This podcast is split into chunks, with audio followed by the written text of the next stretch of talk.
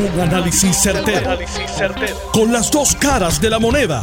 Donde los que saben no tienen miedo a venir. tienen miedo a venir. Esto es el podcast de Análisis 630 con Enrique Quique Cruz. Candente, el congresista republicano Rob Bishop despotrica contra el renunciante Rosselló y da su visión de cómo debe ser el nuevo gobierno y la relación que deben tener con la Junta de Supervisión Fiscal. Mientras, eso mismo por lo que Bishop pide, no está pasando entre la Junta de Supervisión Fiscal y el Departamento de, Corrección. Eliminan 67 plazas a fin de mes. No es mañana ni es pasado, es a fin de mes. Del programa Salud Correccional. Y le echan la culpa a la Junta de Supervisión Fiscal y la Junta de Supervisión Fiscal dice que la culpa no es de ellos, que es de Eric Rolón. Hoy se está llevando a cabo las vistas bajo un ambiente de alto cuestionamiento al plan integrado de recursos de la Autoridad de Energía Eléctrica. Eh, gente de la empresa privada, muy conocedora del tema, han cuestionado lo mismo que nosotros cuestionamos aquí hace más de seis meses, que es el plan preparado por la compañía Siemens que huele a bacalao. Huele a bacalao. Huele a bacalao el plan. Y los han cuestionado sobre los muelles propuestos para Yabucoa, Mayagüez, los números y los costos de la operación de New Fortress, las simulaciones, y yo les voy a explicar ahorita sobre qué es eso, y todos los inventos de quién? De José Robustín Ortiz, el mismo que no fue allí a defender su plan y mandó a uno que no sabe poner una bombilla. Pero así es Puerto Rico, señores. Así es Puerto Rico. La gobernadora Wanda Vázquez decidirá hoy si declara una situación de emergencia con lo respectivo a la violencia de género. Y yo espero que la gobernadora no caiga en ese pescado. Lo digo porque en Puerto Rico sí hay un problema de violencia, pero es de todos los géneros, no es de un género solamente. Sí hay situaciones, pero gobernadora, esto es una cuestión política y yo espero que usted no caiga en eso. Si la gobernadora, por alguna razón, por alguien que la aconseje mal, decide declarar una situación de emergencia en violencia de género, la gobernadora va a ver lo oscuro de la gobernación. Y digo lo oscuro de la gobernación porque se le va a ver el lado flaco, el lado débil y otros grupos que tampoco tienen una agenda buena para Puerto Rico, la van a coger de mango bajito. Esto es Análisis 630 que acaba de comenzar. El congresista republicano y líder de la minoría en el Congreso de los, de los, Estados Unidos y del Comité de Recursos Humanos, Rob Bishop de Utah, que estará retirándose efectivo el 2020, por lo menos del Congreso, previo al viaje que la gobernadora y los dos presidentes legislativos van a hacer hacia Washington, D.C. la semana que viene, pues dejó saber cuál es su visión de lo que debe ser el gobierno de Puerto Rico. Y básicamente, como él estuvo envuelto en la legislación de la ley promesa, pues él basa gran parte de sus comentarios en la experiencia que hubo con la administración pasada, número uno, y la dice que fue un desastre. Y número dos, en la relación que la administración del renunciante Roselló tuvo con la Junta de Supervisión Fiscal. Y Bishop delinea lo que él llama voces de razón en la legislatura que quieren responsabilidad fiscal. Ese es el lado republicano. El lado demócrata, que es el lado de los embustes, de las promesas, tampoco es que los republicanos digan la verdad, vamos a estar claros de esto. O sea, pero los, demócratas son más exageraditos en los embustes y en las promesas. Y lo digo porque Grijalva inclusive está proponiendo el enmendar la ley promesa para recortar la mitad de la deuda. Y eso no pasa ni en el kill del Garden de la esquina. Por eso digo las promesas y los embustes de los republicanos. Pero por un lado, Grijalva está diciendo, hay que trabajar con la Junta. Hay que volver a traer la responsabilidad fiscal a Puerto Rico. Hay que hacer los cambios en el gobierno que se debieron haber hecho por décadas y no se han hecho. Y por otro lado, el presidente del Comité de Recursos Naturales en el Congreso, el demócrata Grijalva, está diciendo todo lo contrario.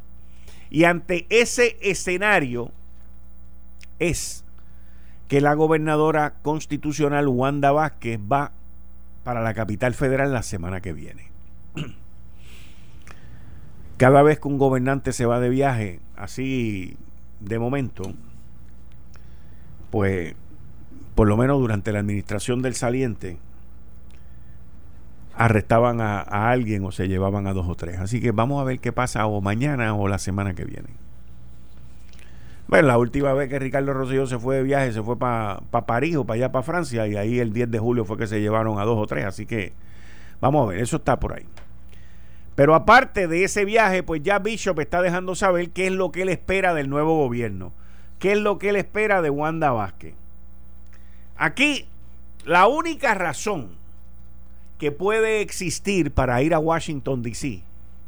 es dual. Son dos que tienen que ver con fondos federales. Uno, que es la más importante, los fondos del huracán María, que todavía están aguantados. Y dos, los fondos Medicare y Medicaid, que supuestamente los van a aprobar ahora en septiembre en algún momento, y nos van a dar cuatro años y un paquetón de billones de pesos con B de bruto, burro y de mal administrador. Pero ¿cuál es el problema? El problema no es un problema ya de credibilidad, porque llevamos varios años, llevamos, ya vamos para dos cuatrenios que no tenemos credibilidad en Washington. El problema no es uno ya de credibilidad, ahora el problema es de confianza, de que yo no confío en ti, porque tú eres corrupto. Son las 13. Falta de credibilidad, confianza y exceso de corrupción. ¿Y cómo usted resuelve eso? No existe manera en el mundo, ni en el mundo de los cabilderos, que usted pueda resolver esas tres deficiencias en un viaje a Washington. El gobierno de Puerto Rico no tiene la estructura, no tiene la estructura para darle al Congreso de los Estados Unidos y a Donald Trump la confiabilidad, la confianza de cómo es que va a administrar esos fondos. No la tiene, no existe. No existe la estructura. El gobierno de Puerto Rico tampoco tiene los procesos y mucho menos la estructura legal y fiscal o que haya demostrado que puede enjuiciar, que puede fiscalizar, que puede meter preso a aquellas personas que han cometido actos de corrupción. Y con mucha probabilidad, la gobernadora de Puerto Rico, el presidente del Senado Tomás Rivera Chats, y el presidente de la Cámara, Johnny Méndez, cuando lleguen a Washington, los recibirán con unas primeras planas en Puerto Rico de que hubo arrestos aquí. ¿Y qué tú haces en ese momento? Vamos, a mirar las cosas de verdad. Si ocurren arrestos esta semana o la semana que viene y tú estás en Washington o vas para Washington, ¿qué tú haces? ¿Tú cancelas el viaje? ¿Pospones el viaje? ¿O te vas de viaje? Es, una pregunta, honestamente, que les digo bien, pero que bien difícil de contestar. Si tienes reuniones con personas importantes en la Cámara, en el Senado y en Casablanca, mi consejo es vete y da cara. Si no, mi consejo como quiera sigue siendo, vete y da cara. Porque es la única manera. Lo otro es que estoy seguro que ya está ocurriendo, que la gobernadora está reevaluando no solamente las personas que están en el gabinete, pero personas que están en el gobierno. No necesariamente tiene que estar en el gabinete, pero está en el gobierno. Y personas que han sido parte de la corrupción que todavía hoy, hoy, hoy, 4 de septiembre, se sigue tratando de llevar a cabo. Y esto es una disyuntiva bien grande que tiene no solamente Wanda Vázquez, pero que lo tiene también la secretaria de la gobernación, Zoela Boy. En la pasada y renunciante administración y en otras administraciones populares y PNP, se tenía la costumbre, por ejemplo, por ejemplo, se tenía la costumbre de que el secretario de la gobernación es el que firma todos los contratos. Y cuando, como pasó en la pasada renunciante administración, y cuando el secretario de la gobernación tenía algún problema con algún contrato que podía levantar un conflicto de interés, pues entonces el subsecretario de la gobernación, como pasó con Gerandi en innumerables ocasiones, pues era el que le tocaba firmar eso. Pero se firmaba, se firmaba. Y eso ha llevado a muchísimas investigaciones. La pregunta que yo tengo y le tengo a Zoela Boy es si esa costumbre o ese proceso va a continuar así. O si esa responsabilidad va a pasar a otro tipo de responsabilidad. Porque la realidad de todo esto es, como decía Hernández Colón, si mías han de ser las responsabilidades, mías han de ser las decisiones. Y si es un jefe de agencia o un secretario o un miembro de gabinete el que somete el contrato, el último final y firme de eso debe ser el que lo presenta y el que lo somete. Hoy, en el gobierno de Puerto Rico, el Departamento de Justicia no tiene, no tiene el personal, no tiene la experiencia, no tiene los recursos para hacer investigaciones serias y severas que tienen que ver con corrupción. Peor aún, en muchas ocasiones pasadas el secretario de Justicia se ha convertido, se ha convertido en un sastre, en un toma órdenes por parte del gobernante. Por lo tanto, el Departamento de Justicia también está desacreditado. El Departamento de Justicia también tiene desconfianza, le tienen desconfianza. El Departamento de Justicia también tiene sus deficiencias. Y entonces, ¿qué es el tema que yo cubro hoy en mi columna del periódico El Nuevo Día? Medalla de oro, digo, medalla de plata en corrupción, porque somos la segunda jurisdicción en la nación norteamericana per cápita por cada 100 mil habitantes. Y entonces uno se pregunta, bueno, ¿y qué hacemos? Pues mira, tenemos hoy a una persona como gobernante que fue secretaria de justicia, que con mucha probabilidad recibió órdenes de un gobernante de que mm, no mire para allá. Pero ahora ella es la que, la que manda, ella es la que establece la pauta, ella es la que decide. ¿Y quién más? ¿Quién más para hacer los cambios necesarios, proveerle los recursos necesarios? al Departamento de Justicia y a la unidad de crimen de cuello blanco para que las cosas se hagan como se tienen que hacer. Reclutar a los fiscales, reclutar al personal. Se podría crear un task force entre la estatal y la federal. Se pueden hacer muchas cosas. No hay que inventar la rueda, señores. Esto es posible. Pero sin embargo, administración tras administración no se hace. Y como digo en la columna de hoy del periódico El Nuevo Día, que va a estar todos los miércoles en ese periódico, le digo lo siguiente. ¿Qué mejor legado nos podría dejar Wanda Vázquez que establecer los controles, los procesos, las murallas, los objetivos para combatir la corrupción? Si hay alguien que quiere combatir la corrupción, tiene que venir del Ejecutivo. No puede venir del Legislativo con leyes, no puede venir de la Judicatura con nada, porque todos van a seguir los pasos y los procesos que dictamine el Ejecutivo.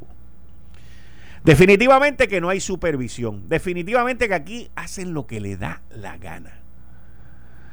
Cuando de manera oscura y corrupta se lleva a cabo una subasta a sobresellado en donde se vende un edificio de 10 millones de dólares en 2 millones de dólares, definitivamente que tenemos un serio problema. Y solamente una rama la puede resolver. Y esa es la rama ejecutiva. Los activistas en las calles de San Juan denunciaron la corrupción que sus padres han enfrentado durante años. Y un gobierno basado en la deuda y paralizado por litigios, emigración y caos.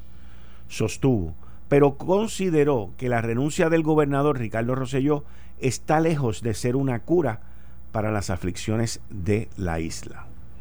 Ahora es el momento de esta buena influencia, apoyo y visión para llevar a la isla hacia adelante, indicó Bishop en un artículo publicado previo a la primera visita de la gobernadora en Washington, D.C. Miren, y esto lo, que dice este artículo de Bishop, que se publicó en, en Washington, es las esperanzas que muchos tenemos sobre la gobernadora Wanda Vázquez. Muchos tenemos esperanza. Y no es solamente el de haber sacado ayer a la comisionada de el negociado de ciencias forenses. No es, no es solamente eso. Esa es una de las decisiones más fáciles que la gobernadora Wanda Vázquez ha tenido que tomar desde que es gobernadora. Porque lamentablemente esa señora las tenía muchas en contra de ella por imposibilidades que ella misma se había autoimpuesto en la parte administrativa del negociado de ciencias forenses. Pero queda mucho más por hacer Todavía las raíces de la corrupción de la renunciante administración están echando fruto. Todavía las raíces de la corrupción siguen creciendo y buscando terreno fértil por donde salir y por donde seguir haciendo de las suyas. Todavía, todavía hay mucha gente, muchas personas en posiciones importantes dentro de esta administración, que han hecho como el moriviví. Se encerraron, están esperando a ver a quién van a arrestar, están esperando a ver cuáles son los sucesos, pero sus planes están hechos. La Autoridad de Energía Eléctrica es uno de esos, eh, de esos sitios. La Autoridad de Energía Eléctrica hoy ha estado en una vista pública presentando su plan integrado de recursos. Un plan que se supone que bajo la ley que llevó a cabo y empujó Eduardo Batia, se supone que toda estrategia, que todo plan esté incluido en el plan integrado de recursos de la Autoridad de Energía Eléctrica. Ese plan integrado no está aprobado. Sin embargo, en violación de la ley, se aprobaron las barcazas. Y se han aprobado otras veintenas de cosas que José Ortiz ha hecho en la Autoridad de Energía Eléctrica. En los años que llevo estudiando el sistema eléctrico de Puerto Rico, puedo decir que no soy ingeniero ni lo quiero ser. Pero sí me he buscado los mejores maestros del sistema para que me enseñen, tanto populares como PNP, by the way.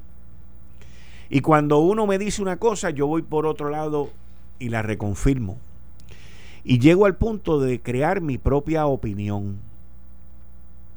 Es bien fácil decir que yo asumo posturas a base de intereses económicos o personales, los cuales son completamente falsos y sin ningún tipo de prueba. Solamente aquel corrupto, pillo y embustero que utiliza esas excusas en contra mía es el que se mire en un espejo y se reconoce a sí mismo. Pero nosotros no podemos rendirnos ante la incapacidad de los gobernantes en Puerto Rico de hacer las cosas correctas. Nosotros no nos podemos dar por vencidos ante la falta de energía y de entereza de los gobiernos en Puerto Rico para hacer las cosas que hay que hacer. La energía es un sitio donde hay mucho billete, donde muchas personas se han hecho ricos en Puerto Rico y donde muchos están puestas sus esperanzas para retirarse, salir multimillonarios y hasta que sus nietos o tataranietos no tengan que dar un tajo. Porque lamentablemente, como discutía yo hoy, y me refiero a una discusión amena con una muy fiel servidora pública, coincidíamos en que son pocos los que están hoy en el servicio público para servir al público versus tratar de hacerse ricos. Por eso, la responsabilidad principal de todo esto recae de nuevo bajo los hombros de la gobernadora constitucional Wanda Vázquez. Todos estamos muy atentos a los temas que son neurálgicos en la economía y en nuestra sociedad y en la política. Pero tampoco la gobernadora puede pensar o creer, y no estoy cambiando el tema, pero lo estoy usando como modo de comparación, tampoco la gobernadora puede pensar creer que ella es un billete de 100 y que por declarar una emergencia nacional de violencia doméstica o de violencia de género, se va a ganar el beneplácito y el apoyo de ese sector. No hay nada más lejos que eso. Al contrario, si la gobernadora sucumbe a hacer esa declaración, sus problemas se volverán al 100% peor. Porque van a ver su debilidad y una vez huelen esa debilidad, el resto es historia.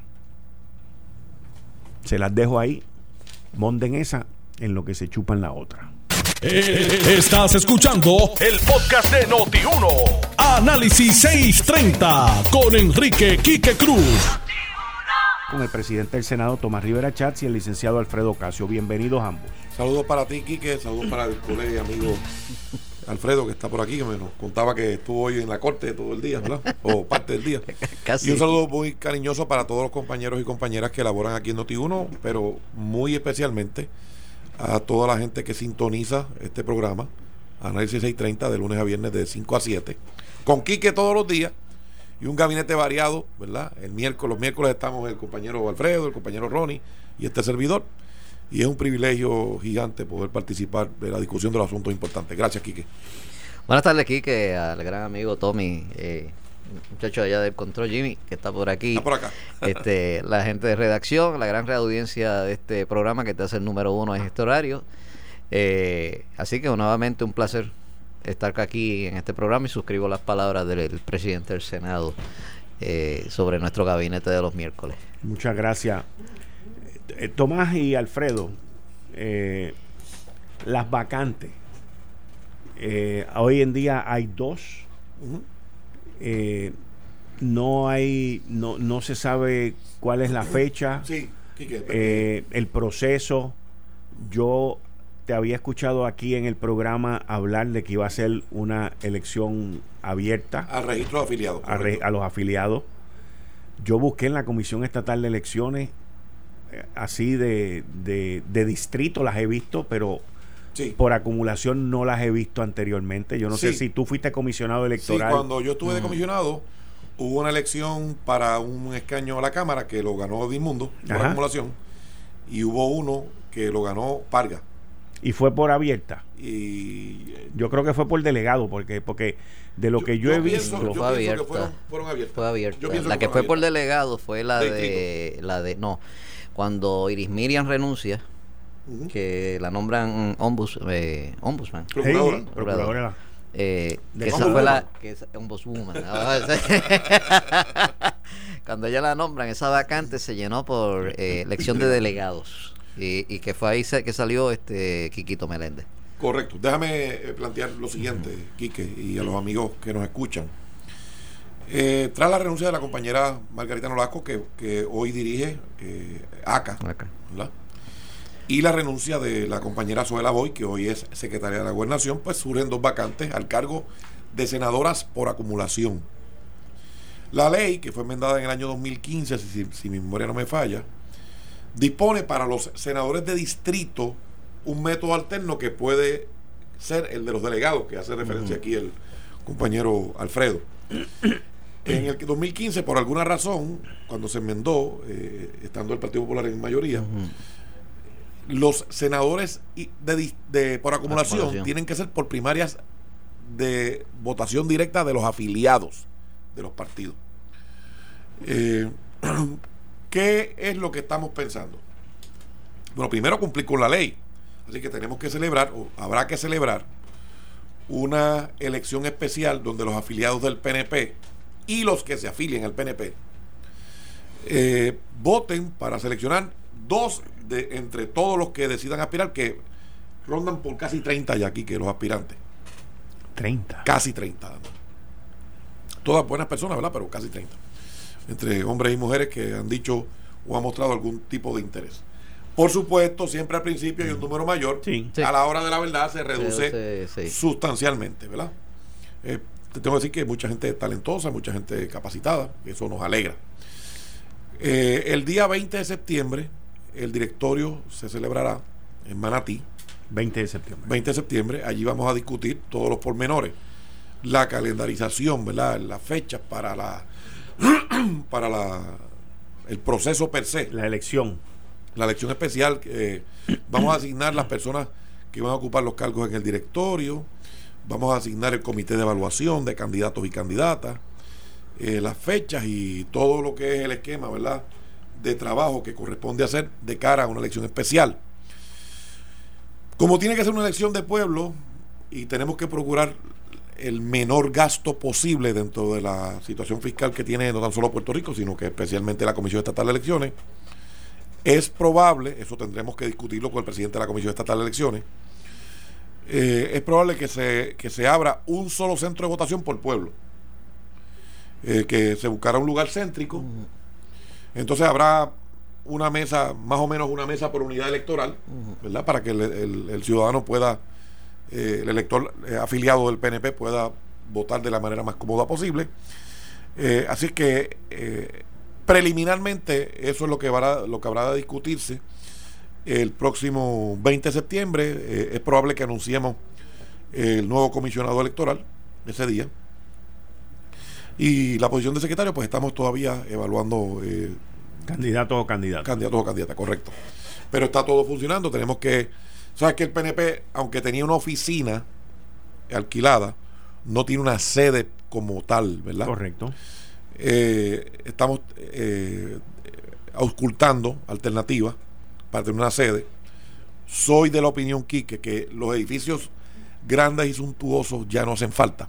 Yo creo que la tecnología nos permite ah, tener un edificio mucho más reducido, mucho menos costoso. Obviamente queremos uno bien ubicado, que tenga las comodidades para eh, hacer seminarios, tener las oficinas que hacen falta, tener un área para el directorio y para cualquier tipo de actividad que se requiera.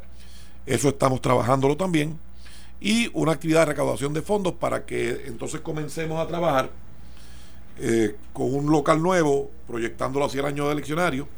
Y entonces, pues, cuando se definan las candidaturas finales en, el PNP, Gobernación, Washington y todas las demás, pues, eh, quien asuma la rienda como candidato o candidata a la gobernación, pues, tenga por lo menos una sede y, no yo no entregarlo como lo entregaron a mí. A mí me lo entregaron con siete meses de renta que no se habían pagado. Eh, y pues estamos tratando de identificar, ¿verdad? Para cumplirle a la persona que se le debe eh, y para ubicar una sede y que podamos pagar adelantado la renta, de modo que cuando entre el año electoral, que comienza la, recaudación de fondos y fluye con mayor, eh, digamos, facilidad las aportaciones de los electores de La Palma, pues entonces este, haya un edificio y que no vuelva a ocurrir lo que, lo que, lo que pasó ahora con, con la pasada administración de La Palma. Wow. Así que en eso estamos. Tenemos eh, varios nombres para diferentes puestos que los anunciaremos el, día 20. Eh, y estamos pues complacidos con el avance que hemos tenido.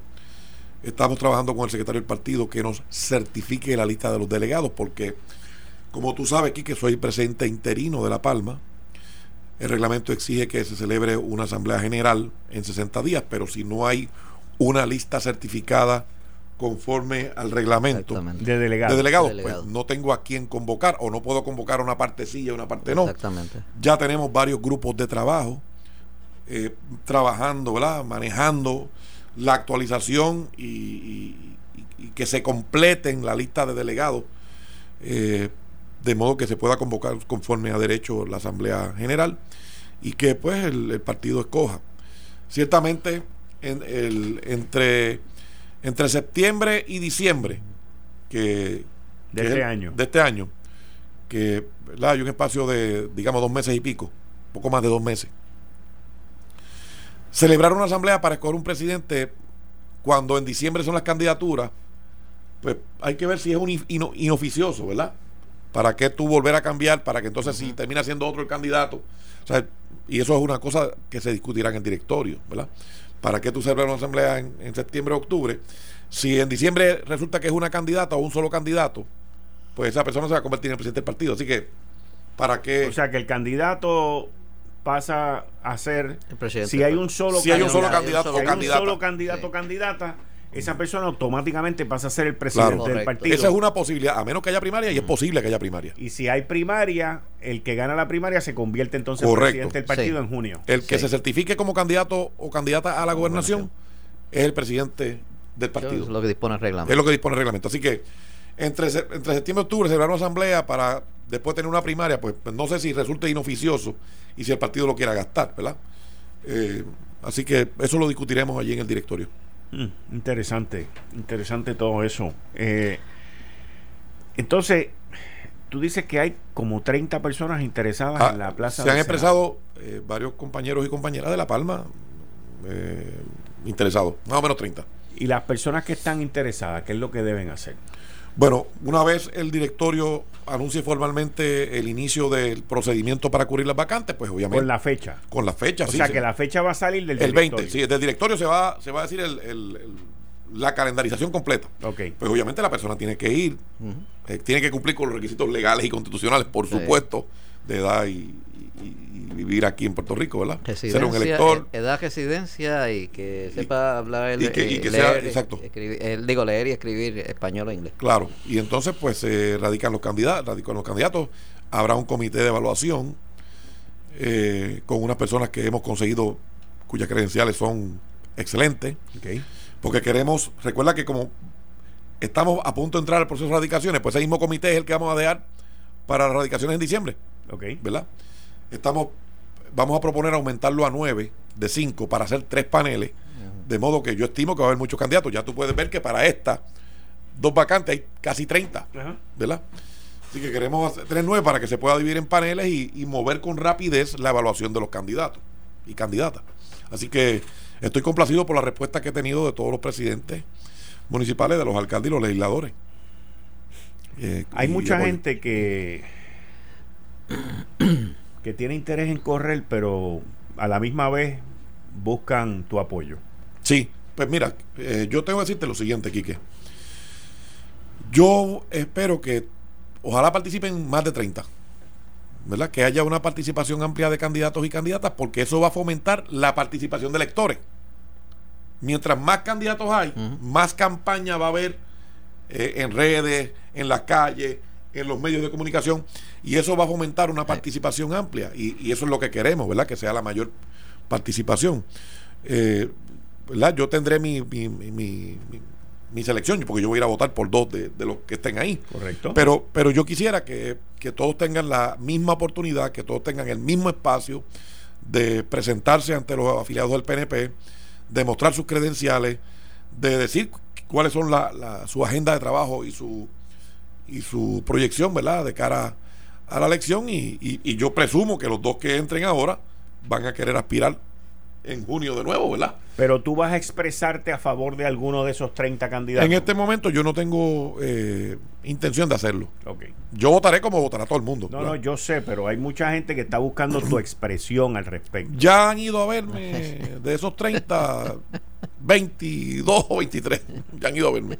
Y a todos les he dicho lo mismo. O sea, que, que les deseo éxito, que me alegra que haya mucha gente interesada y que, pues, que todos tienen la oportunidad de de participar y de, y de ganar con, con su ¿verdad? Eh, planteamientos, la confianza de los electores afiliados del PNP y convertirse en senador o senadora. Y van a ser dos. Que, tiene, tiene que ver, eh, Tommy está ocupando la presidencia del partido. Y en ese aspecto, pues como el partido es que corre el proceso, pues no debe, sería... Eh, no sería correcto. No sería, sería injusto. Injusto, correcto. Sería injusto eh, eh, eh, poner al presidente del partido a que endose a alguien una cosa de esa sería injusto con él. y en ese aspecto, pues yo no creo que haya alguien que pretenda que... no, no creas, pero va a ver quién lo pretenda. De 30 lo pretenden 32, Alfredo. bueno, yo, pero, no, pero, yo, no lo pretendo. yo, sé, que no, yo sé que no, pero, pero, déjame decirte esto, Quique, déjame decirte esto, Quique, mira. O sea, que tú vas a correr. ya lo anunciaste. Yo lo dije por aquí. No, yo, sé que tú lo anunciaste, pero él no lo dijo. él se quedó callado. No, yo dije, me tiró en medio. él se quedó callado. Pues que, mira, ¿tú vas a correr? Sí. Ya. Ya, sí, sí. Ok. que mira, yo, yo te digo, hay mucha gente talentosa, incluyendo aquí al compañero Alfredo, que está entre ellos, eh, y bien intencionada, ¿verdad? Y comprometida con, el ideal de la estadidad y con presentar legislación que, que, abone al mejoramiento de la calidad de vida de los puertorriqueños. Eh, y tenemos que comenzar, como gobierno y como partido, Quique, que esto nos va a llevar a otro tema, a proyectar correctamente cuál es el clima de gobierno y de negocios en la isla de Puerto Rico. Que hoy tenemos un problema serio con eso. Eh, aquí se habla de la, del aspecto contributivo. Yo creo que hemos hecho algo, nos queda mucho por hacer, así que los nuevos tendrán oportunidad de, aportar. Uno, dos, eh, hay una, hay una, eh, déjame ver cómo te planteo esto. Hay un movimiento que los alcaldes asociados, algunos hablaron conmigo, de mirar el uso de terreno, el plan de uso de terreno, y de mirar cómo se maneja eso. Y entonces, eh, la construcción en Puerto Rico, la construcción en Puerto Rico eh, requiere los mayores rigores y los mayores controles porque tenemos que proteger el medio ambiente, tenemos que proteger los recursos naturales, tenemos que proteger la flora y la flora, los cuerpos de agua. Los cuerpos de agua en general, todo. Pero las costas también. Ok, entonces las costas. Entonces, Quique, mira esto. Mira esto. Con el cambio climático y el Senado acaba de aprobar, el Senado aprobó, nuestro Senado aprobó un proyecto de ley para atender, digo una ley, ya, ya es ley, el asunto del cambio climático. Se creó una comisión conjunta, ayer designamos los, los miembros. Eso fue una iniciativa que eh, le encomendamos a Lari y Larry Selhamel, nuestro vicepresidente, ha sido, se ha destacado y eso ha sido extraordinario. Estamos moviéndonos en esa dirección. Pero, pero, pero, pero. Eh, cuando se habla de cambio climático y de proteger los recursos naturales y el medio ambiente en términos generales, pues florecen eh, muchos intereses. Entonces están los que quieren que no se construya nada en las costas. ¿Verdad? Entonces, este, pues yo creo que está un poquito tarde para eso, pero. bueno, lo que pasa es que hay, hay, una gente, particularmente en el área de Ocean Park, en lo que es el, frente, ese que está en el mar. Hay una gente que son dueños de todas las propiedades menos de una. Y entonces, pues, ¿verdad? Pues, pues quieren que le protejan la costa, no porque quieran mucho a Puerto Rico, sino porque quieren proteger su capital. ¿Verdad? Este, pero no es irreconciliable, no está reñido construir y proteger el medio ambiente, proteger las costas y proteger los recursos naturales. La ciencia y la eh, tecnología evolucionado de tal manera que permite que eso sea armonizable. Balance. Pero hay algunos sectores de la izquierda que sugieren que en Puerto Rico no se construya, que en Puerto Rico no se haga nada, que en Puerto Rico se coquele el balón. Y yo no estoy de acuerdo con eso. Yo creo que se puede construir siempre y cuando se respete el medio ambiente, los recursos naturales y nuestro patrimonio, ¿verdad? Eh, no, es, no está reñido una cosa con la otra. Así que eso tenemos que verlo. Se nos ha dicho que el Ejecutivo está considerando mediante una orden establecer una moratoria para que no se construyan las costas. Se nos ha dicho eso. Nosotros tenemos que esperar a que esa orden se publique. Mm. Mediante orden ejecutiva no se puede legislar.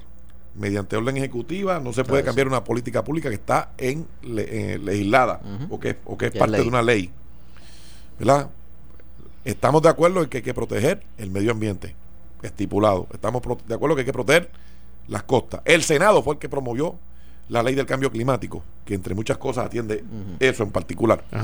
Pero, pero hay que tener cuidado, ¿verdad? Porque establecer eh, una moratoria que detenga por completo, que detenga del todo el desarrollo turístico, que es una de las fuentes para desarrollarnos económicamente, siempre que cumplan con los permisos de proteger el medio ambiente, pues eso es peligroso. Y entonces no podemos caer en decirle que sí a todo el mundo, porque Quique, el problema con eso es que nadie ha podido definir cuál es la fórmula del éxito de manera precisa. Pero el fracaso siempre llega cuando tú estás de complacer a todo el mundo. vamos, vamos, mira, el, tema que tú acabas de tocar ahora con las costas, la orden ejecutiva, la otra orden ejecutiva que le están pidiendo a la gobernadora sobre la violencia de género, vamos a, vamos a, a tocarlo. A, tocarlo, a continuar con ese tema. Ronnie Jarabo ya está aquí también, con Alfredo y contigo en breve. Eh, estás escuchando el podcast de Noti1. Análisis 630 con Enrique Quique Cruz. Lamentablemente no, puedo compartir con ustedes eh, la broma que acabamos y una broma muy blanca. Una broma pero en serio. Una broma muy blanca. anécdota, una anécdota. Es una anécdota, ¿verdad? Una anécdota muy sana. Hechos. Muy sana, muy sana. Pero muy ilustrativa. Pero bien. pero bien ilustrativa, bien ilustrativa. Ay, bueno, Ronaldo Jarabo, bienvenido como siempre los miércoles aquí con el gabinete de los miércoles, Tomás Rivera Chachi y el licenciado Alfredo Casio. Muchas gracias, Quique. Mis saludos a, ti primero y al presidente del Senado, amigo Tomás Rivera Chachi, y Alfredo Ocasio, igualmente, aquí miembros del, del panel en Análisis 630, a todos los amigos radioescuchas de esta emisora y de este programa diario de análisis. En una, noticia, dame un segundo, te la doy inmediatamente, pero en una noticia que acaba de, de llegar, la jueza Ada López Santiago. La jueza Ada López Santiago declaró hoy causa para juicio en el caso de las becas presidenciales de la Universidad de Puerto Rico con relación a la mayoría de los cargos presentados contra el expresidente y rector de Río Piedras de esa institución, Ura Joan Walker y Carlos Severino respectivamente. Presidente. Los acusados tendrán su lectura de acusación el próximo 12 de septiembre, luego de que la jueza declaró causa en cinco de los cargos que estaban acusados cada uno. La jueza determinó no causa en los cargos relacionados a la beca del abogado Arturo Ríos Escribano, cuya área de estudio estaba delineada como prioridad por el Decanato de Asuntos Académicos del recinto de Río Piedra, la UPR, Ríos Escribano devolvió además los 25 mil dólares de su beca.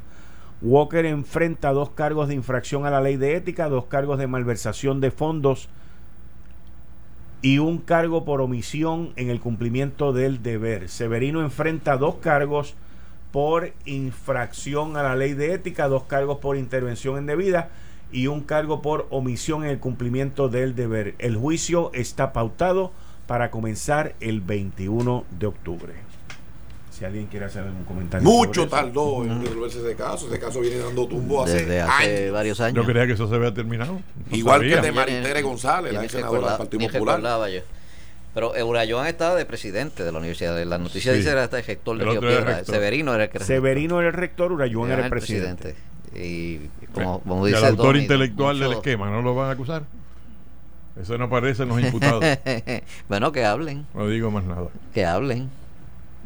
Esto es todo lo que tienen que hacer, hablar. Bueno. Esto es todo. Te pedí un, un, minutito. Adelante. Es para eh, informarle a la radio audiencia. La Gran Logia de Libres y Aceptados Masones de Puerto Rico ha establecido un programa que se llama Boricuas con Bahamas para ayudar a los damnificados de las Bahamas del huracán Dorian. Y está, eh, si usted quiere eh, dar su donativo, artículos de primera necesidad, que es lo que se necesita en este momento, lo puede hacer en la sede de la Gran Logia, que está ubicada en la avenida Ponce León en Santurce. Y a los que están en la isla, pues comuniquen, pueden comunicarse con las logias eh, que haya en su municipio y puede llevar su donativo allí también. aquí que en esa misma línea, Dime. el Senado y la Cámara de Representantes, en unión a la Superintendencia del Capitolio, eh, eh, hicimos una alianza con la institución que se conoce como Haití se pone de pie, Que, preside o dirige el doctor eh, Mellado, precisamente con, el mismo objetivo que acaba de, expresar el compañero Alfredo Ocasio. Estamos, van, estamos, vamos a estar recolectando diferentes artículos de primera necesidad para la gente de las Bahamas el día el jueves 5 de septiembre de 7 a.m. a 8 p.m el viernes 6 de septiembre de 7 a.m. a 8 p.m., el sábado 7 de 8 de la mañana a 8 de la noche en el lado norte del Capitolio. También vamos a tener oficinas con pues, para acopio de, productos y mercancías. En Cabo Rojo, en la calle Carbonel número 41, eso es en Cabo Rojo, Puerto Rico, en Camuy, en la calle Luis Muñoz Rivera, número 7, este, eso es Camuy, Puerto Rico, en Guánica, en la calle 25 de julio, número 63, en Guánica, Puerto Rico, en Mayagüez, en SBS Plaza 2, carretera número 2, eh, en el kilómetro, en la carretera intersección con la 149, ¿verdad? En el barrio Sabaneta, local 2011, el primer piso, eso es en Mayagüez, Puerto Rico, y en Ponce, en la calle Cristina número 23, esquina calle Trujillo, en Ponce, Puerto Rico. Esas oficinas todas son oficinas regionales del Senado de Puerto Rico. Eh, de nuevo, estamos colaborando con la institución Haití se pone de pie, que la dirijo, preside el compañero doctor Carlos Mellado, junto a la Cámara, junto al Senado, y vamos a estar los días jueves, viernes y sábado, 5, 6, 7 de septiembre, de 7 de la mañana a 8 de la noche, recolectando agua, alimentos enlatados, medicina para adultos y niños, eh, y cualquier otro, eh, todos los artículos de primera necesidad, ropa, para los damnificados de, de Bahamas.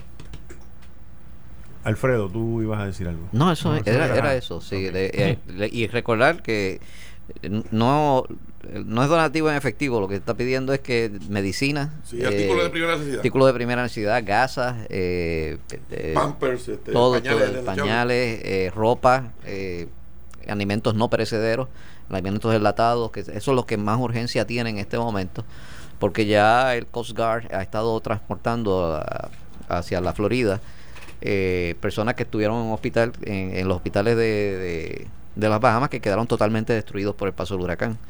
El aeropuerto, eh, eh, los daños son catastróficos y, lo que hay en, este momento es una crisis humanitaria en, las Bahamas.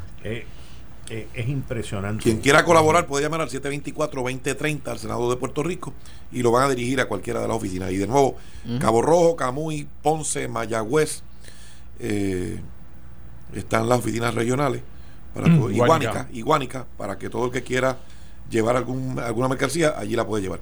Igual que los alcaldes y alcaldesas de todo Puerto Rico, asociados y federados, de igual manera están, están en, ánimo de, recolectar, así que pueden ir a la alcaldía de su pueblo y, de igual manera este, llevar allí mercancía que se va a tramitar para llevarla directamente a Bahamas. Y no olvidar que cuando hace dos años tuvimos el evento del huracán María, el mundo nos dio la mano, pues nos toca ahora dar la mano. Claro que sí. No, no, es, es impresionante lo de ese huracán. Parado allí, no se movía. Una cosa... a 185 millas por hora en ese momento. No, estaba estacionado. alrededor de 54 horas, creo, detenido allí. Y, wow. y la marea, y la manera como subió la marea y el agua y las inundaciones, una cosa, pero, o sea, más de 13 mil viviendas destruidas, no que se les fue el techo. Están en totalmente, el totalmente, totalmente destruidas. Antes de que nos fuéramos a la pausa, eh, estábamos hablando con el presidente del Senado y con Alfredo y ahora con Ronnie sobre la declaración de emergencia de que no se construya nada en las costas. Y a eso yo también le quería añadir de que la declaración de emergencia que le han puesto mucha presión a la gobernadora sobre la violencia de género. Eh, Jarabo, si tú quieres... Sí. Bueno, sobre el primer tema. El primero. Primero el primero. Eh, esta es una pretensión absurda de la legislación que tradicionalmente ha venido radicando el Partido Independentista puertorriqueño, eh, que pretende una moratoria de construcción a 100 metros de la zona marítimo terrestre, lo cual quiere decir que se adentra bastante en las zonas ya desarrolladas. Eh, en el caso de los hoteles, por ejemplo, que están enfrente a las playas, pues cualquier ampliación en el hotel estaría afectada por eso. Detenida. Cualquier, desarrollo, sí, estaría... Eh, y, esto me parece que es una manera equivocada de acercarse al, tema, que es un tema importante, de los efectos en nuestras costas del cambio climático, eh, que incluye la, la erosión eh, playera, ¿verdad? El segundo error que cometen estas legislaciones, esa y, otras, que no es la única que se ha radicado, eh, es que pretende una política uniforme para todas las costas de Puerto Rico. Cuando la situación en todas las costas de Puerto Rico no, es, la, misma. No es lo mismo la situación que tenemos en Rincón o en Loíza que la situación que puede haber en San Juan, en las partes eh, más anchas de la playa. Eh, no es lo mismo la situación de Salinas que en algunos sitios puede eh, ser crítica, eh, con, playas que no tienen ningún problema. Vieques y Culebra. Eh, así que no se puede decir, vamos a crear como una camisa de fuerza esta política. No sería una política para inteligente. todas las cosas. No, sería inteligente, no, sería racional. No sería racional. así que excede, me parece que, lo que es razonable. en el Senado, por lo menos, yo sé que, que Larry Seilhammer y, el amigo Rodríguez Mateo están muy conscientes de, eso. de que eso es así. Y me hablan de la situación de Ocean Park y yo que eh, los primeros años de mi vida eh, me crié en esa zona, pues distingo lo que es Ocean Park de lo que es Machuchal de Santurce. El área de Machuchal de Santurce eh, es la finca desarrollada por el señor King, que incluye la calle Kings Court, Taft, Carrion Court, Atlantic, Pacific Place y Yardley Place. Se desarrolló, se vendieron los solares para los años 20 ya. Mi abuela compró en el año 1920, por ejemplo, los primeros solares que compró en, en, Machuchal de Santurce. Es la playa más ancha de San Juan. Yo lo sé porque yo jugaba pelota en esa arena y era tan ancha como es ahora en verano que se puede marcar como hacíamos pero, pero fue mucho después del 20 no claro. Pero, el 20 se compraron los solares. Después se hicieron las casas. Yo viví los primeros siete años de mi vida frente a esa playa. En esa playa en mar abierto eh, sin rompeolas ahí aprendí a nadar yo desde los cinco años. Así que conozco esa área muy bien. Cuando hablan de Ocean Park que es una urbanización desarrollada 25 años después de eso, en un área que es inundable, y la razón por la que no se inunda continuamente es porque hay unas bombas. Cuando se dañan las bombas, como yo le predije a una compradora que vino a tratar de adquirir eh, unos solares de mi propiedad, eh, y me trajo como comparable eh, propiedades de Ocean Park, las comparables en la tasación. Y yo le dije al intermediario, que era un tasador, le dije, pero es que esto no es Ocean Park. Ocean Park tiene una playa estrecha, mm. tan estrecha que cuando grupos de muchachos caminábamos a veces en dirección al condado, a veces en dirección hacia el último trolley. El último trolley es una playa fatal, llena de roca. Ahí nunca nos bañábamos nosotros.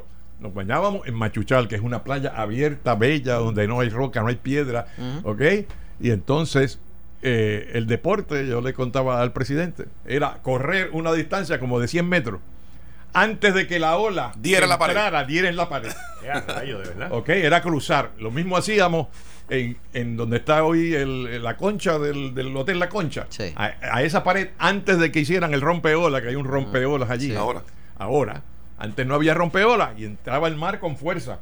Pues cruzar por esa pared antes de que volviera la ola. ¿ah? Pues la gente que decidió pues invertir en Ocean Park, en las propiedades adyacentes a la zona marítimo terrestre. Este, sabían que esa es una playa estrecha y que esa es una zona inundable.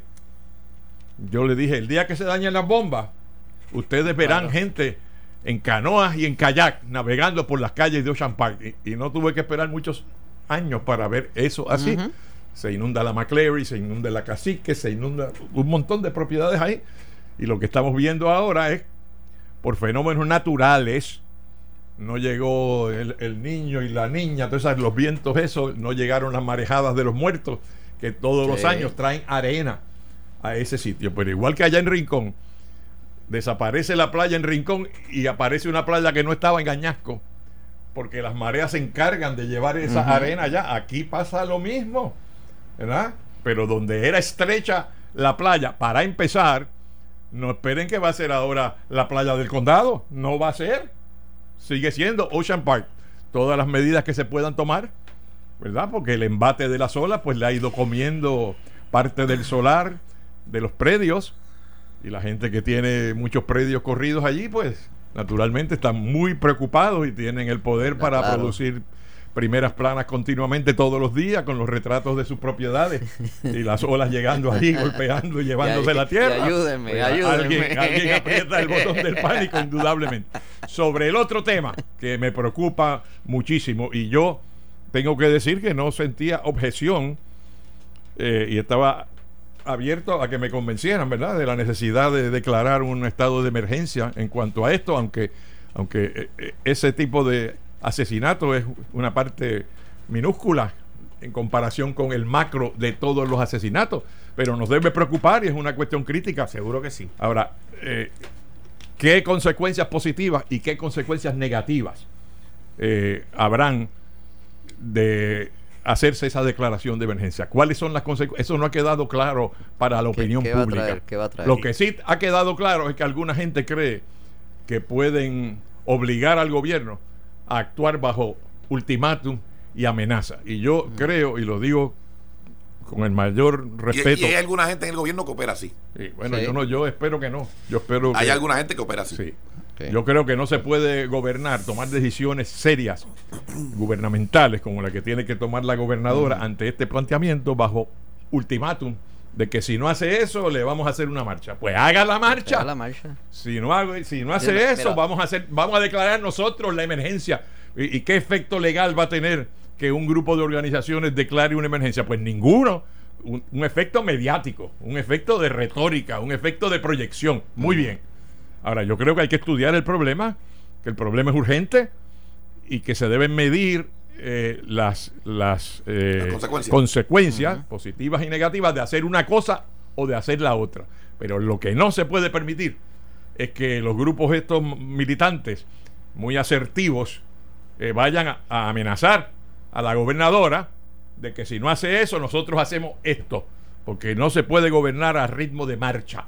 Las marchas son precisamente eso, para marchar. Eran marchas militares originalmente, al ritmo de 2x4, como decimos en la música, pero no para presionar a un gobernante que en vez de ponderar, como debe hacerlo, pensando en el mejor interés. interés público, el mejor bienestar del país, tenga que pensar entonces este, qué es lo que me conviene más, porque esta gente me van a hacer una manifestación.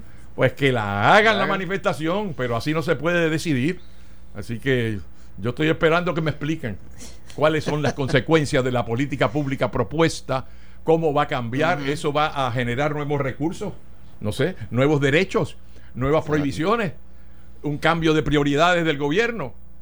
Y, cuando sigan ocurriendo los asesinatos, porque estos cambios sociales no se logran de un día para otro ni de un año para otro, y esto es un proceso muy delicado que yo creo que empieza con, con nuestro sistema educativo, en eso le doy la razón a estos grupos que plantean que el asunto de la educación es un tema neurálgico y crítico para eso. Claro, lo es, lo es. Pero por lo tanto no se pueden esperar milagros que ocurran de un día para otro, ni que se declaren mil emergencias.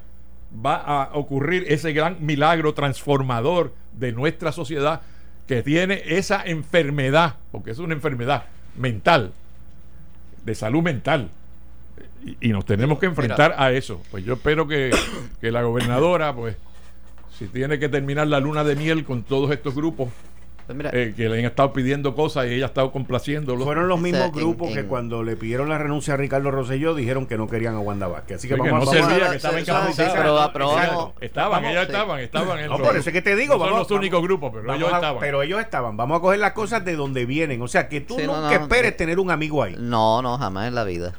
Quique, en el aspecto de, la prohibición esta, la moratoria que quieren establecer, eh, yo siempre he creído en los balances. Eh, y tiene que haber un balance entre, como dice Tommy, proteger los recursos naturales que tenemos, que somos una isla de 100 por 35, y nuestros recursos naturales son importantes, especialmente el agua eh, y los terrenos para agricultura, porque de algo tenemos que comer. Y la ¿Sabe que es la política ambiental constitucional? Eso es lo que dice la pues, Constitución. Eso mismo que ha dicho Tommy pues, y, que tú estás repitiendo. Tiene que haber un balance. Ese balance. Ese balance, está en la Constitución. Y no es lo mismo una playa que sus costas son bañadas por el Océano Atlántico, que es un océano bravo, que las que están en el área de Cabo Rojo. No son las mismas playas, son totalmente diferentes. Y quizás el, el, desarrollo en un área, como muy dijo, dijo Ronnie, es diferente al desarrollo en otra área de Puerto Rico. Así que eh, eh, venir con una moratoria completa así, no, eso es como muy eh, extenso, muy abarcador, no es razonable, eh, rayenle razonabilidad. Y yo creo que lo primero que se debe hacer aquí es un estudio por áreas con geólogos que nos digan, mira, en esta área, eh, pues mira, esta área, pues el mar entra hasta tantos niveles, no se puede desarrollar en eh, tan pegado a la orilla. Esto se supone que se haga cuando se hace el desarrollo. Claro. Sí, pero también que, pero que el gobierno lo pueda hacer. pero también tiene que haber balance entre los geólogos. Claro que sí. Es una cuestión interdisciplinaria, perdóname. Claro que sí. No, no, no, o sea, yo lo que digo es que tiene que haber balance. Hay de todo, hay de todo. pero, pero si lo dejamos a los tecnócratas ah, no, no, no, que controlan ciertas agencias del gobierno, no, por ahí es que no, se hace nada. Es que no puede ser así. Que alguna gente quisiera que no se hiciera nada en ningún sitio. Por eso es que no se puede hacer así. Y, ese asunto... Pero de que se tiene que hacer, se tiene que hacer porque de alguna forma nosotros tenemos que establecer ese balance. donde Puerto Rico está tratando de salir de una crisis de, situación económica y, eh, fuerte y que de tener el espacio para que los sectores productivos que responsablemente quieran desarrollar actividad económica en Puerto Rico, repito, que responsablemente quieran desarrollar eh, proyectos eh, turísticos, agrícolas, etcétera, de cualquiera, no creo que sea una política muy adecuada. Y, que, y que uno de los componentes del desarrollo económico de Puerto Rico es precisamente el turismo. Si nosotros le ponemos trabas a ese desarrollo del turismo, pues nos estamos metiendo un tiro en el pie porque es uno de los componentes principales de, nuestro, de nuestra economía. Bueno, lo que, pasa, lo que pasa es que y aquí, vienen, aquí vienen a ver las playas.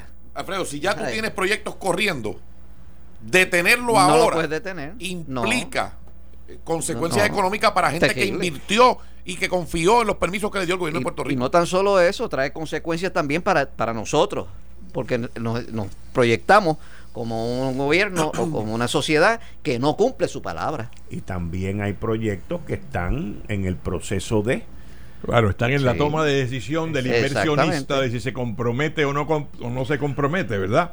Porque eso, es bien delicado. Eso se tiene que respetar en términos de desarrollo económico. Y eso se tiene que respetar. Bueno, y, otra cosa que se tiene que respetar es el trabajo de la de planificación. Porque si tú le dices, si viene, una, si viene una persona a hacer una inversión como esta, que nos va a desarrollar en el área del turismo, nos va a traer empleo, y después tú le vas a decir que no, pues entonces ¿quién va a venir aquí a invertir? Eh, estás escuchando el podcast de Noti1. Análisis 630 con Enrique Quique Cruz. Con el expresidente de la Cámara, Ronnie Jarabo el licenciado Alfredo Casio y el presidente del Senado, Tomás Rivera Chats. Estábamos con la declaración de emergencia por género y de la también tú hablaste sobre la de las costas. Alfredo, ¿tú tienes algún comentario? En cuanto a lo de, lo que llaman violencia de género, que para mí es violencia doméstica. Ajá. Eh, Ronnie da un dato eh, muy importante es el porciento que eso representa en, la cantidad de asesinatos que ocurren en Puerto Rico. No hay duda, no hay duda, de que cualquier acto de violencia, eh, ya sea de un hombre contra una mujer, contra una mujer de un hombre que está, o, de un hombre contra, un hombre contra un hombre, o de una mujer contra una mujer que está en una relación consensual, no es, jamás es permisible. Si la gente tiene sus diferencias, las diferencias se pueden hablar, y si usted no está de acuerdo, pues mire, la puerta está abierta, váyase. Y eso es todo lo que tiene que hacer. Pero esta visión de que esto es mío, que viene de, la época de, prehistórica, que es un instinto que tiene el ser humano desde pequeño, del sentido de la propiedad, lo transfiere en las relaciones interpersonales a que esta persona me pertenece a mí. Y eso no es así. Usted no puede poseer ni tener título de propiedad sobre un ser humano. Toda relación se basa en el consentimiento voluntario de las personas. Y la persona decide si está o no está en esa relación. Y nosotros tenemos que educar la sociedad para que se dirija a, ese, a, esa, a esa área, de que entienda de que toda relación es una voluntaria y consensual y nadie obliga a nadie a estar en una relación, punto y se acabó. Esas son las cosas que yo creo que, eh, por ejemplo, en el Código Civil, que aquí se debe el área de, los divorcios, eh, eliminar esto y que si la persona se quiere divorciar, se divorcia y se acabó, sin ninguna causal de estas de que, lo que traen son problemas. Entonces, causal esa de, separación, de adulterio, eso, exacto. Eso, lo que trae son problemas, generaciones de odios. Y hay abogados que lamentablemente utilizan eso para generar odios y crear estos ambientes que terminan con ley 54, que terminan con órdenes de protección, que terminan con familias divididas, porque en muchas de estas relaciones hay hijos de por medio. Eso no evita el que un troglodita de estos le dé un ajebato de celos y agaje y mate a su pareja. Eso ha pasado milenariamente, va a seguir pasando. Nuestro objetivo tiene que ser reducirlo.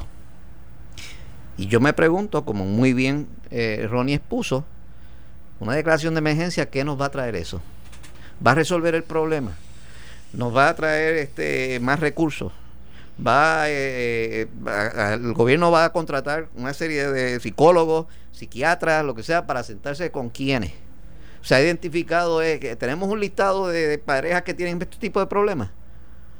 Porque la mayoría de las veces aunque hay personas que tienen historiales de violencia doméstica envueltos en estos casos, la mayoría de las veces ocurre en parejas que nunca han tenido una situación de violencia doméstica. Tan reciente, mira, a principio de año, allí en Hormiguero, la primera mujer que asesinaron, esa pareja, que yo conozco familiares, la primera del año, esa pareja que la cual yo conozco amistades que son familiares de ellos, todos me decían esa gente no tenía problema alguno. Nunca habían tenido ninguna discusión. Los hijos estaban bien entendidos. una pareja que todo el mundo admiraba. Estaban en una iglesia. Y todo el mundo se preguntaba qué fue lo que pasó aquí. Que con, con la hazaña que él actuó asesinándola y luego tratando de suicidarse. Todas esas cosas. ¿Cómo vamos a poder identificar dónde está el agresor cuando eh, la mayoría de las veces son personas que no han tenido incidentes de violencia doméstica y otros que sí? Hay otros que tienen un historial y que la mujer que se envuelve con ese hombre que ha tenido ese historial lo sabe y aún con todo eso se envuelve. Mira, Quique, dame, déjame yo eh, añadir algo. Mira, innegable que la violencia contra cualquier ser humano eh, es censurable, reprochable, detestable, como lo quieran llamar.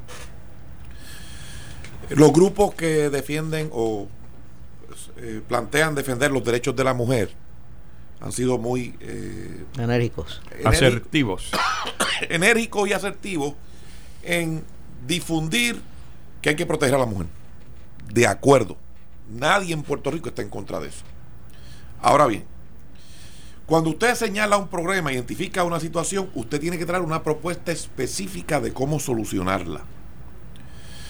Lo que lamentablemente eh, matiza o diluye todos estos esfuerzos es que siempre le impregnan a algunos de estos grupos alguna, algún contenido ideológico, algún contenido político, más allá de lo que es propiamente defender la integridad física y la vida de una mujer. Eso es innegable. Así es que, si uno observa lo que ha ocurrido en los medios de comunicación de Puerto Rico, te voy a dar unos ejemplos ahora, reciente. Si tú eres un puertorriqueño que, está fuera de, de la isla, viviendo en los estados, o eres una persona que está fuera de Puerto Rico, mirando hacia Puerto Rico como un destino para vivir, como un destino para hacer negocio. Encontrarás en los medios de comunicación de los últimos días lo siguiente. Eh, una protesta masiva de unos sectores queriendo derrocar a todo el mundo. A todo el mundo. En contra de todo. Encontrarás eh, un grupo sugiriendo que se declare una emergencia porque en Puerto Rico es desastroso la situación contra la mujer, poniéndole esa etiqueta, a pesar de que los porcientos de los casos, pues, no, no llegan a ese extremo, ¿verdad? Porque hay unos asesinatos que, que son tan preocupantes y tan indignantes como cualquier otro acto violento. Y debemos presumir que la muerte de un hombre vale de cualquier ser humano, de, cualquier ser humano, de cualquiera. Eh, encontrarás que entonces no se puede construir porque habrá una moratoria para detener la construcción en las costas. Encontrará que en los otros eh, estudios que se hacen de competitividad, eh, pues hay eh, dificultad. Puerto Rico ocupa mm, los problemas de permisología. De permiso. Lo difícil que hay conseguir. Puerto Rico, pues. Ronnie, es el único país en el mundo, en el planeta, que elevó a rango de ciencia los permisos. La palabra permisología no existe. Existe solamente aquí. Mm. Y entonces, hoy un periódico decía, hoy o ayer, no recuerdo, que entonces somos la segunda jurisdicción de mayores casos de corrupción, lo cual es falso, Quique. Porque están combinando crímenes del sector privado, crímenes del sector privado, con crímenes de funcionarios de gobierno. Porque el número que ellos usan, primero te dicen que son la combinación y luego te lo diluyen. Porque viven la vida espantando a la gente de Puerto Rico para ellos quedarse con Puerto Rico. Ese es el objetivo de esa gente. Y que es la verdad. El objetivo de esa gente es que nadie se meta en las costas porque las costas son de ellos. Que nadie se meta en los, en los call centers porque son de ellos. Que nadie se meta en los comedios de comunicación porque son de ellos. Entonces viven la vida vendiendo noticias para que nadie venga aquí para ellos seguirse quedando con esto, Quique, y le hacen un daño irreparable a Puerto Rico. Y yo creo que todo el que tenga una propuesta para solucionar un problema tiene que traerla porque las ideas buenas son buenas, no importa quién las proponga. Y, yo no estoy viendo en estas grandes propuestas, eh, en estas grandes sugerencias, una propuesta de solución que sea realmente efectiva. Hay que educar, sin lugar a dudas. Hay que redoblar los esfuerzos para proteger a, todos los sectores vulnerables, sin lugar a dudas. Pero tiene que ser genuino. No puede ser una pantalla eh, vendiendo, poniendo una verja con malas noticias para que nadie venga, para, que, para que los mismos se sigan quedando con el botín. Porque hay gente que, por ejemplo, criticaban, eh, critican un contrato del gobierno y esos contratos son malos. Pero los contratos de esa gente son patrióticos. Y, es, así, es así. Y, entonces uno ve a esta gente eh, en ese empeño que son muchos los contratos patrióticos. Claro, y entonces el problema que hay es que... Bien lucrativo. El, problema que hay con esto es que, que, Entonces, ¿dónde queda el ejército? Aquí, que por otro lado, los medios de comunicación, que ha sido una crítica que yo he tenido, han permitido que la credencial de periodista o reportero llegue a cualquier, a cualquier persona que puede tener atributos, que puede tener capacidad, pero que no tiene la destreza profesional de reportar, de, sacar lo que es el dato importante para informar, para ilustrar, para que la gente analice, para que la gente esté ilustrada. Y entonces aquí la confusión es la orden del día. Aquí te publican una noticia y eh, sobre un sobre una fuente anónima anónima un rumor construyen titulares, primera plana, eh, válgame. Eh, Pero ahí hay uno que le llama eso fake news. Tiene, un montón de cosas. Y entonces tú vienes y dices, pero ¿de dónde nació esto? desapareció y nada. Entonces, eh, esto vivimos cada día. Entonces, se busca la paz cada fin de semana. Analiza esto, Quique. De lunes a viernes, la prensa en Puerto Rico, algunos, algunos sectores de la prensa, no todos, algunos, tienen unos titulares eh, de terror, de odio, de veneno, de guerra de clases, de, de, destrucción total. Y los fines de semana, como no están, porque los pues la gente vive tranquila. Y el lunes vuelven por la mañana con otra gran noticia de cómo es que vamos a destruir a alguien. Y eso, Quique, le hace daño a Puerto Rico. Son pocos los que se sientan a analizar, crean un balance en el análisis y están dispuestos a escuchar. Y están dispuestos a, debatir, ¿verdad? Lo, que son los datos para que la gente llegue a su propia conclusión. Como dices tú en tu columna, al final. Juzgue usted. Juzgue usted. Sí. Juzgue usted. O es que se ha perdido. Yo, yo te digo que en, en, mi, en, el tema de la corrupción, por ejemplo, que fue la columna. La columna de hoy yo la leí. Buena columna, yo lo felicito. que conste que yo leí a Quique. En el nuevo día. yo leí a Quique. O sea, que no compraste el periódico. yo leí a Quique. Pues te, ganaron como lector? no, no, no. Yo leí a Quique. El, el, punto, el punto de mi columna y, y, lo podemos debatir aquí, pero yo entiendo que el que tiene que establecer la pauta en contra de la corrupción él es el, el ejecutivo. O sin duda. ¿Ok? Sin duda. Y todo esto comienza con la supervisión. Sí. Yo no soy, porque en la empresa privada hay corrupción también. Y en la empresa privada también hay robo. En todos los países del mundo. Privada, y en la empresa privada hay tráfico de drogas. Nadie está exento del crimen o de la corrupción. Nadie, ningún sector. Hay todo, hay todo. la empresa privada es un microcosmo de lo que está ocurriendo en la sociedad.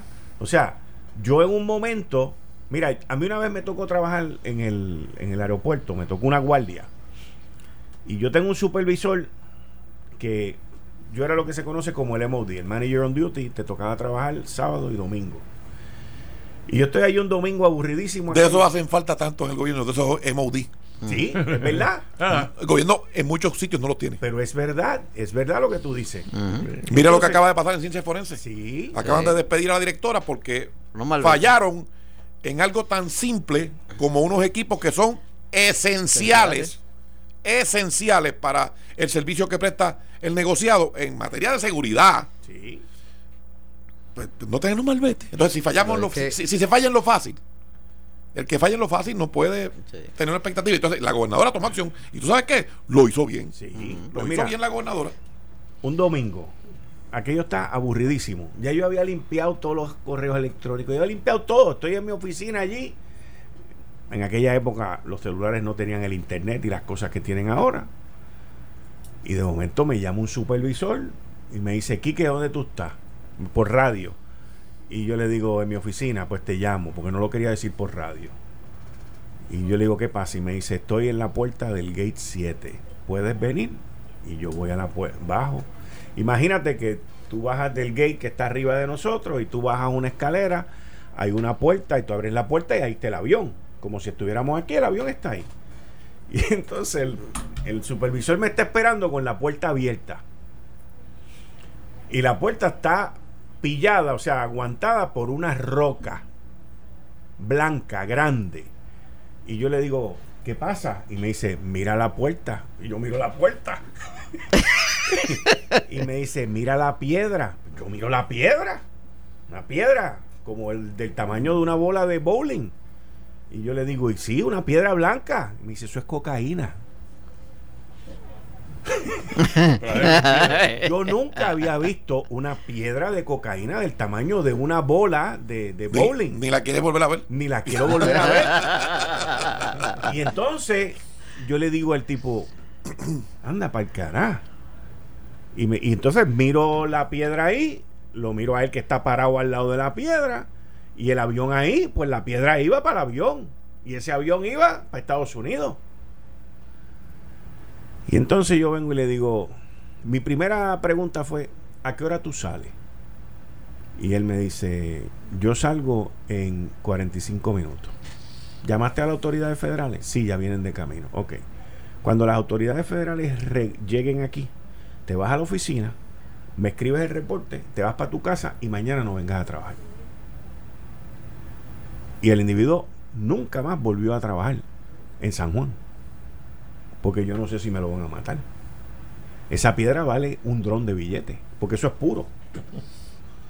Y él agarró a un empleado que estaba allí, que iba a coger la piedra, le iba a meter en una maleta en el avión, y allá iba a coger otra y la iba a agarrar. Pero el punto que traigo con este ejemplo es que en el gobierno esas cosas no existen. Porque o no es mi trabajo, o no es mi responsabilidad, o yo no me quiero meter en el problema, porque muy bien yo le hubiese podido haber dicho a aquel tipo, vámonos, agarra y vámonos de aquí. O sea, y, y, la falta de supervisión. Déjame añadirle algo a eso que tú acabas Adelante. Se acaban de ir, según se reportó en los medios de comunicación, sobre 400 policías. 400 policías. Se están yendo casi mil al año. Y el reclutamiento que está habiendo es ínfimo. Sí, casi cero. Oficiales, hombres y mujeres que visten el uniforme de la policía, que tienen, están todavía en una edad productiva, están optando por irse a la empresa privada a trabajar para por lo menos pagar el seguro social por un tiempo, para que cuando tengan la edad para coger la poca pensión que les pudiera tocar, ¿verdad? A pesar de que hemos aprobado legislación para que se, se nutra un, fondo para la policía, eh, se van y nos estamos quedando sin policía. Y no hay, no hay una, no hay un incentivo, no hay nada que motive que un joven quiera ingresar a la Fuerza Policíaca de Puerto Rico. Y eso sí que es una eso sí que está convirtiéndose en una emergencia. Porque es una tasa, es a una tasa alarmante. Eso sí es una emergencia. es una emergencia. eso sí es una emergencia. Porque es a una tasa alarmante. El, tema que trajo Tomás anteriormente, que, son las primeras planas de, hoy, el despido fulminante, eh, te pido y te acepto la renuncia, ¿no? De, de la comisionada de, de ciencia forense. Eh, me parece que habla bien de la gobernadora, ¿verdad? Tomó la decisión de que una, una negligencia administrativa escandalosa como esa, alguien tiene que pagar el precio. Y lo pagó. Arriba lo que, yo no veo es por qué un vehículo que es propiedad del gobierno estatal, que debe tener una tablilla del gobierno estatal, tiene que pagar malvete al gobierno estatal. Si es del gobierno estatal. ¿Por qué tiene que pagar malvete? Otro asunto, pero es que no está registrado, entonces yo creo que la expresión de que no, y, requiere, y requiere, no malvete, y además requiere, y además requiere un registro y requiere una inspección de que el vehículo, esté, el vehículo esté apto para estar en las carreteras. Pero tú lo puedes tener, pero, pero, pero ¿cómo tú vas a pagar? O sea, sacas el dinero de un, sí, bolsillo, te lo metes en el lo mismo. Ah, ¿tú crees que no son nuevos? Son relativamente nuevos, pero no son nuevos del año. La información que yo tengo, que fue muy buena, digo que es muy buena, perdón, como lo son mis fuentes, es que ese fue un evento de muchos, muchos, eventos administrativos. La gota que colmó la copa. Que estaban ocurriendo con la ex eh, directora del negociado. Habían unos problemas de personal. Eh, cuando digo personal era de, de reclasificación del personal eh, se le dieron unos aumentos, habían unos líos brutales con los patólogos eh, y se le daban las instrucciones, se le decía lo que había que hacer y ella se negaba al, movimiento de, hacia dónde era que iba todo con esto de las consolidaciones, con los cambios administrativos y todo ese tipo de cosas. No, había decisión administrativa. Sí, que la señora, la doctora Sayas se fue y tengo información de que la persona que se está tratando de localizar es excelente. Excelente. El reemplazo. reemplazo. Que no es la que está interina. Es cuando la gobernadora anuncie, como yo espero que, logre eh, convencer a la persona, es un nombramiento excelente. Y yo confío Pero no está en la agencia ahora. Eh, es un nombramiento excelente cuando lo anuncie. bueno, de rumora de alguien que esté en la agencia. No pero habla espéralo. La, información la segunda ya fue interina. La que está de interina ahora fue. La información que me dieron que el, el secretario del Departamento de Seguridad, Elmer Román, o sea, nadó el Niágara en bicicleta con, con la que estaba allí. O sea, una, una situación. Si se logra lo que, lo que yo he escuchado que se está gestionando, eh, sería, será excelente. Vamos a excelente. Vamos a esperar. El issue más grande ahí es un issue administrativo. Por eso te digo, va a ser excelente. Pasamos por encima del tema de la policía que trajo el presidente y me parece a mí que eso es una emergencia. Eh, eso es una, emergencia por definición. Entonces la Junta de Control Fiscal no quiere no quiere soltar. Pero 123 millones de educación especial dicen que no son que no hacen falta. Dios mío. O sí. No hacen falta. Pero es que le vencieron los nombramientos ahora a ellos.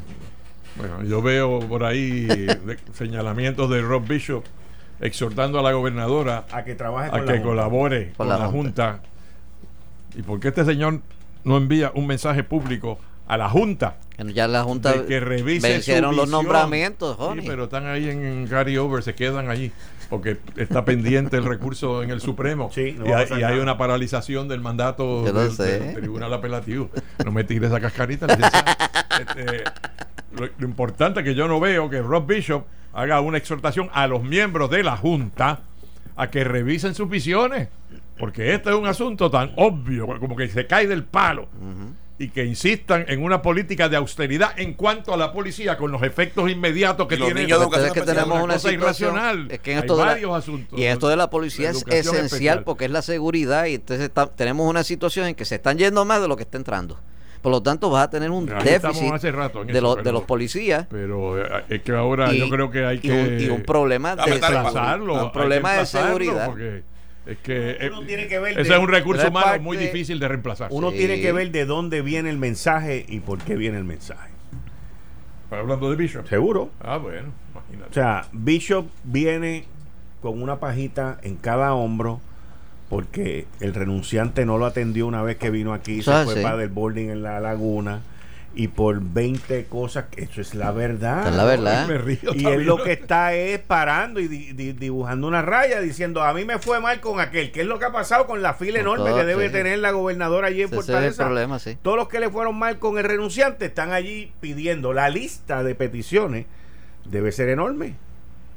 Pero tú tienes que tú tienes que llevar una política pública. Ahí es donde está el problema. ¿Cuál es la política pública? Tú has hablado de eso aquí en varias ocasiones en este programa. la política pública no. puede ser decirle que sí a todo el mundo. Ok. Hay que establecer unas prioridades. Pues tú tienes que tener una política pública. Pero eso es que hay que establecer unas prioridades. Pronto, muy pronto. Y la seguridad es una eh, prioridad número uno. el momento de la el tipo de la piedra. Vete a mi oficina y vete y no vuelvas hasta que yo te avise. Exacto.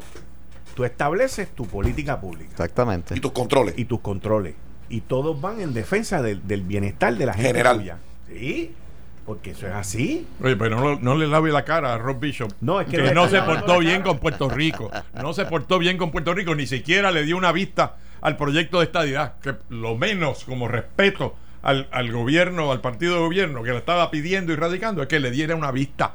Aunque no la aprobara, pero que le diera la oportunidad de expresarse y defender el proyecto y ni siquiera eso. Por eso, Quique, hoy hablamos de Bishop, el congresista Alguna gente, cada vez que Trump saca un tuit de eso, de los que él saca, quieren personalizar como si ese señor Bishop o Trump fueran los Estados Unidos. Y no son los Estados Unidos. Claro que no. Y entonces yo he dicho que nuestro problema no es Trump, que nuestro problema es la colonia. Porque si tuviéramos el poder del voto para elegir o derrotar un presidente, para tener congresistas y senadores allá, las cosas fueran totalmente muy diferentes. Totalmente. Muy diferentes. Muchas gracias. Totalmente. Nos vemos el miércoles que viene. Buenas noches. Buenas noches. Esto fue el, podcast de Notiuno. Análisis 630 con Enrique Quique Cruz. Dale play a tu podcast favorito a través de Apple Podcasts, Spotify, Google Podcasts, Stitcher y notiuno.com.